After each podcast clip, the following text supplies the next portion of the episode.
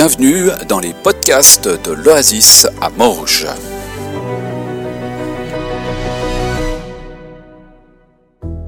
On poursuit ce matin notre série de cultes sur une église en pleine forme. Et pour ceux qui peut-être n'ont pas eu l'occasion d'être là tous les dimanches de cette série, je vous propose et je vous invite à seulement euh, prendre une fois le temps d'aller soit sur YouTube, soit euh, sur les sites qui diffusent les podcasts, pour pouvoir euh, voilà, suivre aussi un petit peu l'entier des, différentes démarches, parce qu'il y a pas mal de, liens qui peuvent se faire entre les différentes, différentes séries. Dimanche dernier, on a eu aussi l'occasion d'avoir un culte un peu plus particulier où on a pu avoir un petit rappel finalement de pas mal d'éléments qui ont été placés dans cette série avec ces formes, une église en pleine forme. Et donc logiquement, après le triangle, après le carré, aujourd'hui on a le pentagone. bon, il y a une petite aide là. Il est déjà là. Alors avant qu'on fasse de la géométrie puis que je vous enseigne comment faire un pentagone à l'aide d'une règle et un compas, euh, on va pas faire cette étape-là, c'est trop long. J'aimerais lire un passage dans la lettre aux Éphésiens. C'est Ephésiens 4, à partir du verset 1, je ne lis pas l'entier des versets. Vous que Dieu a appelés, conduisez-vous d'une façon digne de cet appel. Soyez toujours humbles, doux et patients. Supportez-vous les uns les autres avec amour. Efforcez-vous de maintenir l'unité que donne l'Esprit Saint par la paix qui vous lie les uns aux autres. Il y a un seul corps et un seul esprit. De même, il y a une seule espérance à laquelle Dieu vous a appelé. Il y a un seul Seigneur, une seule foi, un seul baptême.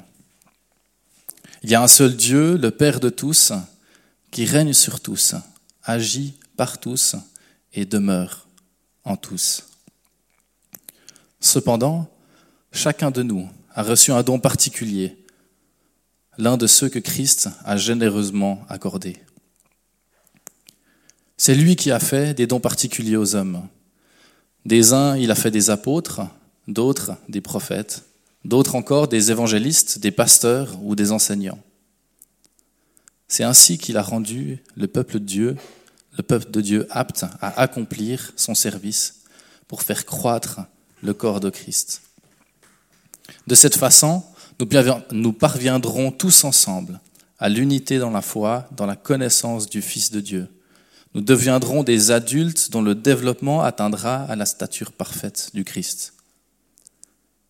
C'est grâce à lui que le corps, le corps forme un tout solide, bien uni par toutes les articulations dont il est pourvu. Ainsi, lorsque chaque partie fonctionne comme elle doit, le corps entier grandit et se développe par l'amour. Eh ben, Jésus, moi je veux te dire merci pour ces paroles, ces paroles que tu as protégées pour qu'elles soient encore venues jusqu'à nous et qu'aujourd'hui on puisse encore les lire et qu'elles soient encore pleines de richesses pour nos vies. Amen.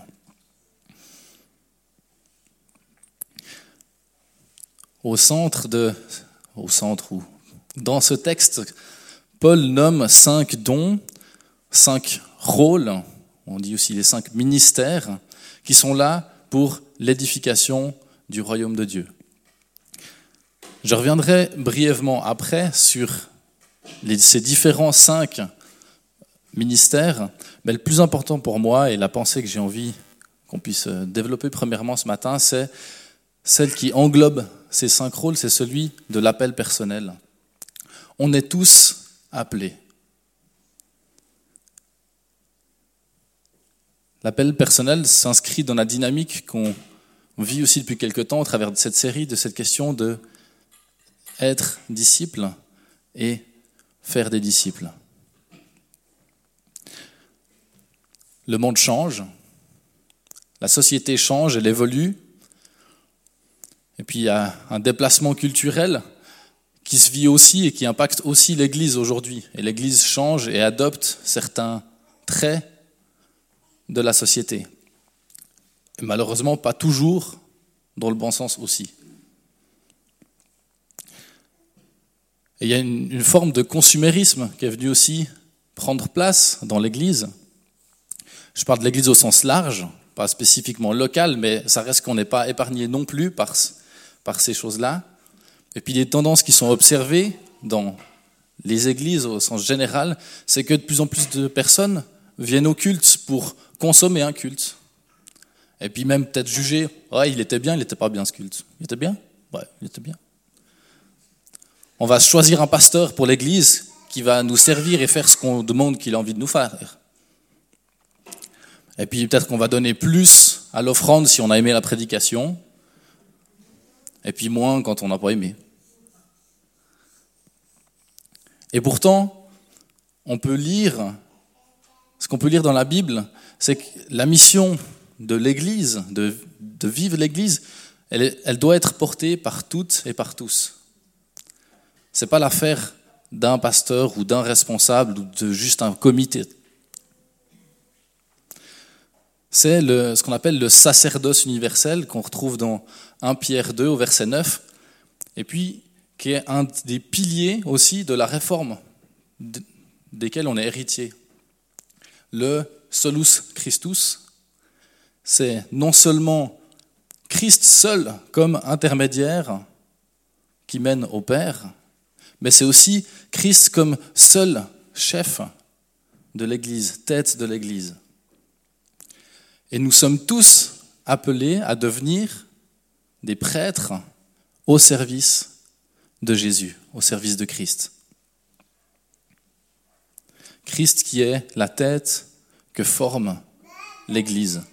Et nous sommes tous membres de ce corps, et donc tous responsables du mandat de l'Église, ce mandat de faire des disciples. Et un des moyens que Dieu a choisi pour qu'on y parvienne, c'est celui de vivre la communauté, de vivre ce corps basé aussi sur les rôles qu'il a établis, et puis de prendre exemple sur la vie que Jésus a menée. Aimez-vous les uns les autres, supportez-vous les uns les autres, priez les uns pour les autres, servez-vous, donnez les uns aux autres toutes ces démarches que Jésus a initiées et qu'on est appelé à prendre en exemple et répéter et vivre ensemble en communauté. Finalement, c'est une fraternité qui se donne et qui se reçoit mutuellement. Et au risque de répéter quelque chose que j'ai déjà dit dans une prédication de ce début d'année, qui a déjà été cité par Claude également, si tu fais une église, il n'y aura pas forcément de disciples, mais si tu fais des disciples, il y aura toujours une église. Le chemin de foi que Dieu nous appelle à vivre, ce n'est pas de faire l'Église comme une activité, mais d'être l'Église, de former un corps, le corps de Christ. Soyez ses oreilles, soyez sa bouche, soyez ses mains. Mais pour vivre ça, on a profondément besoin les uns des autres. Ce n'est pas quelque chose qu'on peut décider et faire et vivre tout seul. C'est quelque chose qu'on a déjà vu dans les précédentes prédications de cette série, dans le cercle d'apprentissage, dans le triangle d'équilibre des relations, dans ce carré de la multiplication des disciples. Il y a la notion de la communauté qui est là, et des uns et des autres, et qu'on a besoin de pouvoir s'appuyer les uns sur les autres, de bénéficier des expériences des uns et des autres, d'avoir le soutien. Et pour que la communauté ait un équilibre et qu'elle grandisse, on ne veut pas avoir une communauté avec des disciples standardisés. Il y a un standard, le disciple, il est comme ça. Et puis c'est ça qu'on veut, nous on fait des disciples, mais il est comme ça. Made l'oasis. Bien au contraire, on a besoin que chacun réponde à l'appel qu'il a reçu de Dieu, l'appel personnel, dans toutes les l'éventail de nos différences. Dieu n'attend pas de moi que je sois ce que je ne suis pas, mais il veut que je sois tout ce qu'il a fait de moi. Il veut, que, il veut que tu sois tout ce qu'il a fait de toi. Et je ne peux pas offrir quelque chose que Dieu ne m'a pas donné.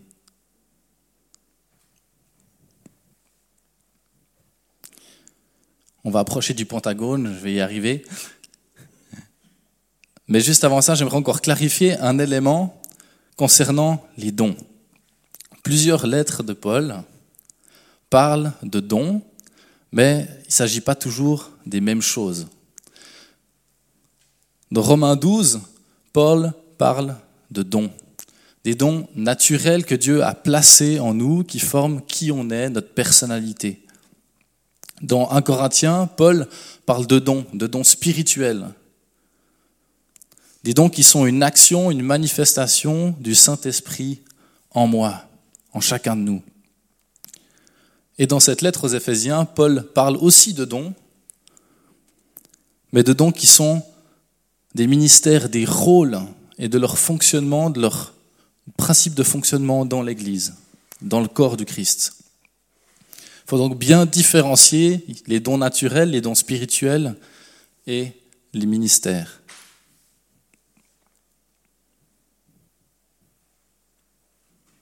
Pardon, petit souci. La technique fait pas ce qu'on veut.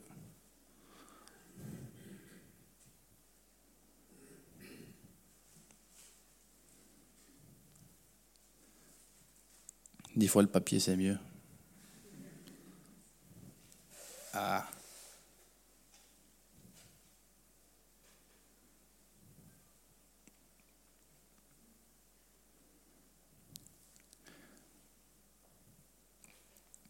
J'en étais. Les dons naturels, c'est des outils. Des outils que Dieu a mis en nous. Les dons spirituels, c'est également des outils, mais qui ne sont pas permanents, c'est l'esprit qui choisit les moments, les circonstances où il décide de se manifester en nous. Les dons naturels, un don naturel ou un don spirituel, c'est donc pas un ministère, c'est une aide. Ils sont là pour soutenir, pour accroître l'efficacité, accroître nos capacités, nos compétences dans le rôle qu'on va prendre et qu'on va exercer. Et Paul nomme donc cinq ministères, cinq rôles fondamentaux au bon fonctionnement de l'Église, au bon équilibre de celle-ci, avec deux objectifs qui sont aussi clairement nommés, celui de l'unité du corps et celui de la croissance du corps, croissance physique en nombre, mais aussi croissance spirituelle en profondeur, en maturité. Chacun de nous, donc, est appelé à exercer un de ces cinq rôles. Alors, pas forcément à plein temps, on n'est pas tous appelés à être un pasteur engagé à plein temps dans l'Église, ce serait problématique. Mais on est tous appelés à prendre un rôle. Et chacun prendra un rôle de manière incarnée différente, avec les dons qu'il a, qui sont différents chacun. Donc, deux personnes qui ont chacun un rôle d'évangéliste ne vont pas le pratiquer, le vivre et apporter la même chose à l'Église, au corps de Christ. Donc on n'est pas en train de faire des clones et dire on, doit tous faire la même chose, il n'y a, que cinq trucs. J'ai pas beaucoup de choix, mais c'est cinq rôles, mais qui se, qui se déclinent dans une quantité de variétés et différentes façons de le vivre. Et c'est la beauté de la diversité de la communauté et ce qui va lui permettre aussi de grandir. Et le ministère, c'est un appel à exercer un rôle dans une période donnée, avec des circonstances données, et on n'est pas enfermé par un appel. On ne doit surtout pas être enfermé par un appel, bien au contraire. On évolue, on a des saisons de vie, et peut-être qu'un temps, je vais exercer tel rôle dans l'Église, et c'est mon appel, mais peut-être que c'est un temps, et puis qu'il y aura une prochaine saison, une prochaine étape où c'est quelque chose d'autre, un autre appel que Dieu va me demander d'exercer dans l'Église, dans son royaume. Et on l'a vu dans cette série avec le demi-cercle, le rythme de vie avec ses balanciers. Et c'est parfois le temps de tailler, de couper, d'enlever certaines choses, certaines choses qu'on fait, pas qu'elles soient mauvaises, mais simplement pour faire de la place et permettre à un nouvel appel, une nouvelle croissance, de prendre place et d'avoir sa place.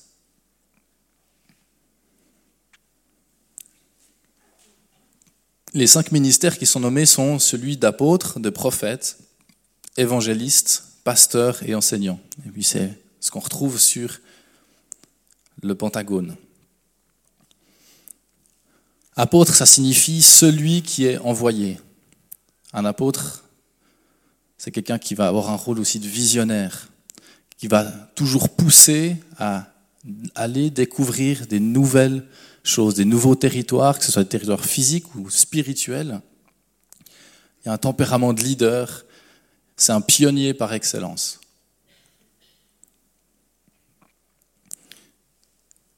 Le rôle ou le ministère de prophète, ça va être plutôt celui qui, ou celle qui entend, qui écoute Dieu. On est tous capables d'entendre Dieu, mais il y a des gens qui ont un don particulier là-dedans. C'est quelqu'un qui parfois va prendre plus de retrait pour avoir une meilleure compréhension de ce qui se vit, de ce qui se passe, pour discerner les choses. Il sera peut-être capable de trouver des solutions créatives là où personne n'en voit d'autres. Une capacité de discernement sur des paroles, sur les temps de Dieu, sur peut-être des étapes ou des choses que des personnes de l'Église ou que l'Église est appelée à vivre, à accomplir. Il va peut-être parfois aussi clarifier des choses qui ne vont pas, inciter au changement, voir des problèmes fondamentaux, des domaines où notre fidélité à nos valeurs, elle n'est peut-être pas exprimée ou elle n'est peut-être pas vécue.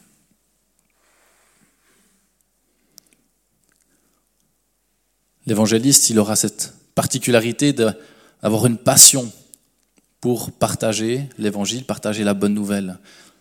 Il va aimer passer du temps avec les personnes qui ne sont pas encore dans la foi, mais avec le souhait de les faire venir. Et puis il va parfois être celui qui rappelle dans l'Église auprès des chrétiens, mais il y a des personnes, pas loin, juste là, qui ont besoin de ce qu'on vit. Ça va généralement être des gens rassembleurs qui connaissent la parole et puis qui ont une facilité à la rendre pertinente ou à à, relever ce qui est pertinent pour ceux qui ne vivent pas encore cette vie de foi avec Dieu. Généralement, ils ne vont pas être timides à partager ce qu'ils vivent, ce qu'ils vivent avec Dieu.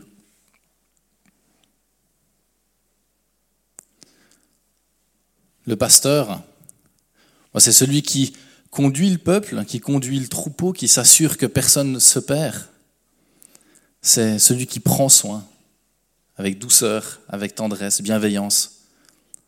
Une personne qui aussi qui discerne les besoins de chacun. Il est là pour réconforter, pour encourager. Et il est souvent plutôt avec d'autres chrétiens pour avec une certaine empathie pour écouter, pour être là pour répondre à leurs besoins, pour servir. C'est important pour lui que chacun trouve sa place et puisse grandir. Et le Seigneur, lui, il a une passion pour la parole de Dieu. Une passion pour cette parole et cette vérité. Puis cette vérité, ça l'enthousiaste. Et puis il a envie d'être protecteur de cette vérité. Mais pas protecteur dans le sens la cacher, mais justement la faire connaître. Et puis bien montrer, c'est ça la vérité il va vouloir aussi protéger la doctrine, les, bonnes choses qu'on vit. Il va aimer transmettre les enseignements de Jésus, transmettre la connaissance de qui est Dieu.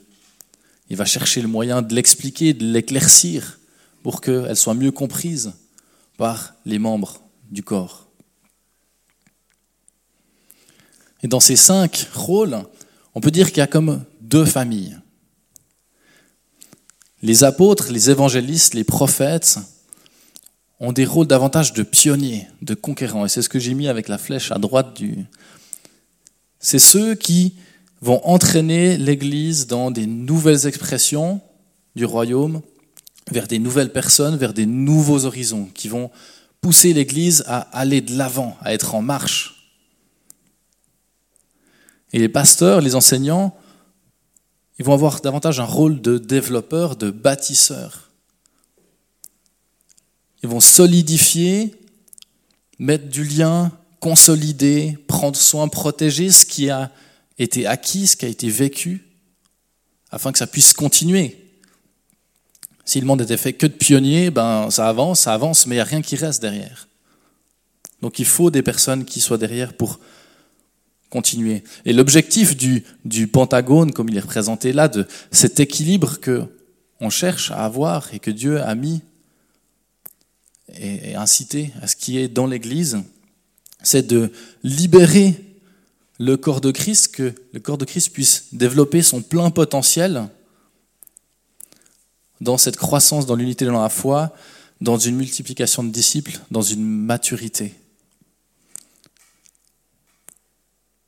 Si avec eux des développeurs, bah, on deviendrait une sorte de club très bien développé, mais qui reste le même, qui finalement fait ce qu'on a toujours fait.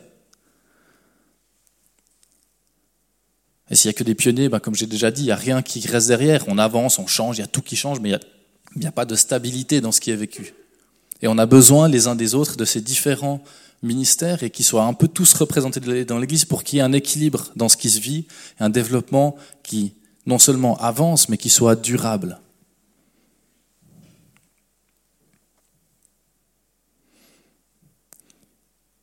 Il y a certainement il y a certainement dans ces différents rôles des éléments qui vous ont plus parlé que d'autres. Alors c'était loin d'être exhaustif, c'était un petit survol comme ça.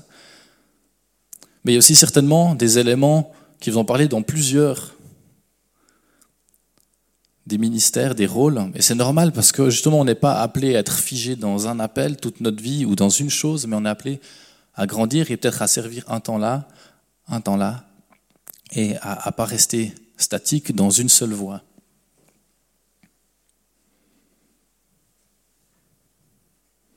pour que la communauté grandisse, elle, soit saine, on a besoin que chacun prenne sa place, trouve son rôle, exerce, et puis se remette aussi en question de est-ce que c'est toujours le temps ou est-ce qu'il y a une autre étape, quelque chose d'autre qui se vit et qui se prépare. Et moi, et toi, et nous, et l'oasis, on en est où? Qu'est-ce qu'on vit? Quel est le rôle de chacun? Je suis conscient que je suis allé très vite et ça fait beaucoup de choses pour un dimanche matin, même si vous avez bien mangé puis que du coup. Euh, Mais pour ceux qui seraient intéressés, on a envie de pouvoir mettre aussi en place une soirée où on va développer davantage ce sujet-là. On verra si c'est sur une des soirées de partage biblique, ce n'est pas encore décidé. Mais on a envie de pouvoir approfondir ce sujet-là aussi pour que ceux qui ont envie de cheminer dans cette, euh, ce, chemin, de discerner peut-être ben, aujourd'hui quel est le temps et puis comment, quel rôle je peux prendre, à quoi je suis appelé, qu'est-ce que ça veut dire, et eh ben, qu'on puisse grandir là-dedans et on va mettre ça sur pied. Mais pour l'heure, j'aimerais vous proposer euh, des défis ou un défi, enfin, pour voilà, ces prochains temps qu'on a devant nous, comme c'est aussi un peu coutume qu'on a mis dans ces séries, c'est de se lancer au défi parce qu'on a envie de mettre en œuvre aussi ce qu'on peut partager ensemble dimanche.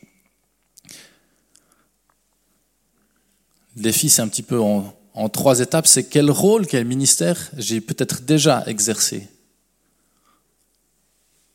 dans le corps du Christ, que ce soit dans l'Église ici, mais que ce soit simplement au service de Dieu dans d'autres horizons, dans d'autres sphères.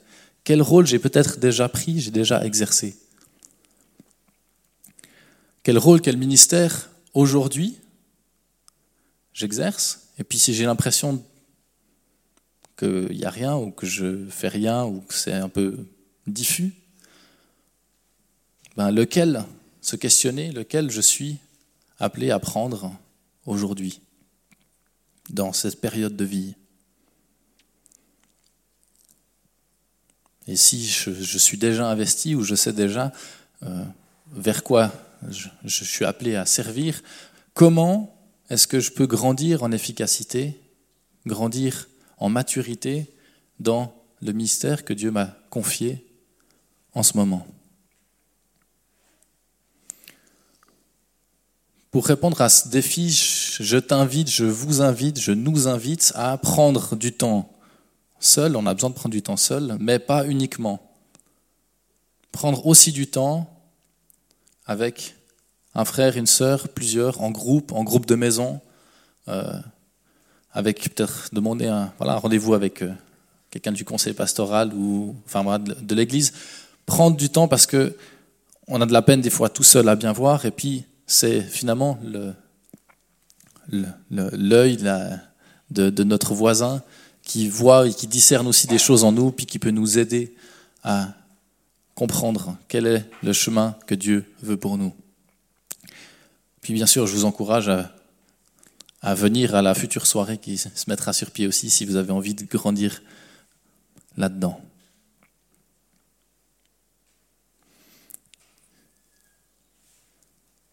je vous invite, comme on l'a déjà eu fait quelques fois, à juste prendre un tout tout petit temps de réflexion et puis à deux ou trois personnes, juste tout simple, prendre juste un petit temps de prière pour s'encourager et puis se, lancer avec ce défi d'essayer d'avancer dans l'appel, dans le rôle qu'on a à prendre pour le royaume de Dieu.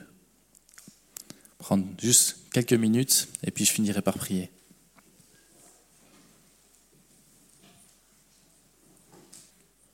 Jésus, merci pour cet appel qui est pour chacun de nous. Merci parce qu'on a tous une place dans ton royaume, dans ta famille, dans ton corps. Seigneur, euh, viens te révéler à nous particulièrement, viens te révéler à nous en tant qu'Église aussi sur peut-être euh, l'équilibre, la façon qu'on a d'avancer, de fonctionner.